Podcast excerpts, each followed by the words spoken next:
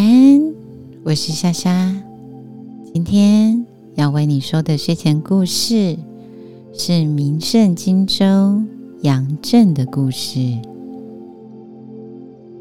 这段经文叫做《魏经杨震连》。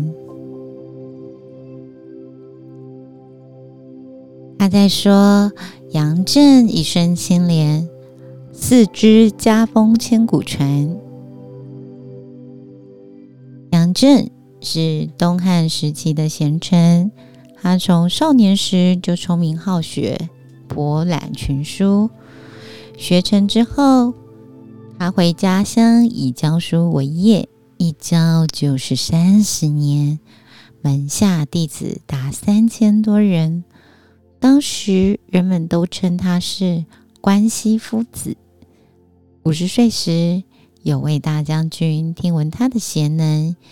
邀请他出仕当官。由于杨震的贤能，一路受到长官的赏赐提拔。当杨震赴任东莱太守的途中，曾受杨震推荐为秀才的昌邑县令王命，听说他会经过昌邑。便在深夜带着十斤的黄金去前白拜访，希望能答谢杨震过去的提拔，也想请他日后多多关照。杨震当场拒绝了这份谢礼。他说：“我和你是故交，我知道你的为人，怎么你会不了解我的为人呢？”王密积极劝说。现在夜深人静，这件事不会有人知道。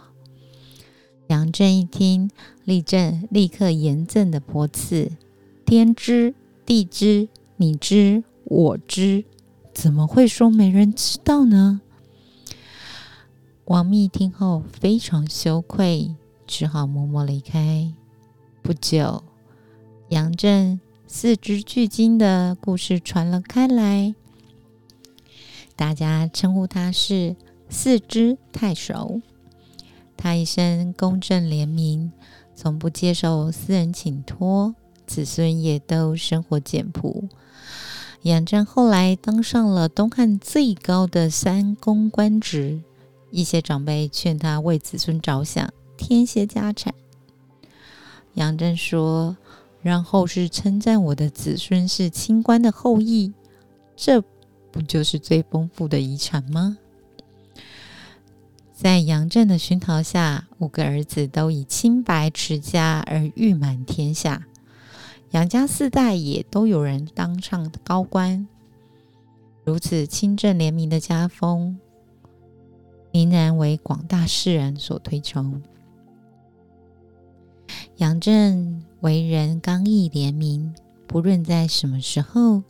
即使是三更半夜，没有人看到的地方，也都能保持清正、慎独的心，不义不取，守份不贪，断然拒绝任何不该得的利益，任何不该取的财物，建立清廉的家风，无形中累积了丰硕的道德资产，不仅仕途平安顺遂。且福荫后代子孙，更为清廉正直，立下了不朽的典范。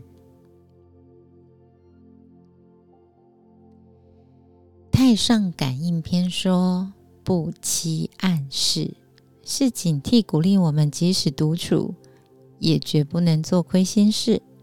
无论何时何地，都应当不欺己，不欺人，不欺神。”的起心动念，一个想法，一个念头，都应时时关照，根绝邪恶的杂草，保持心田明净。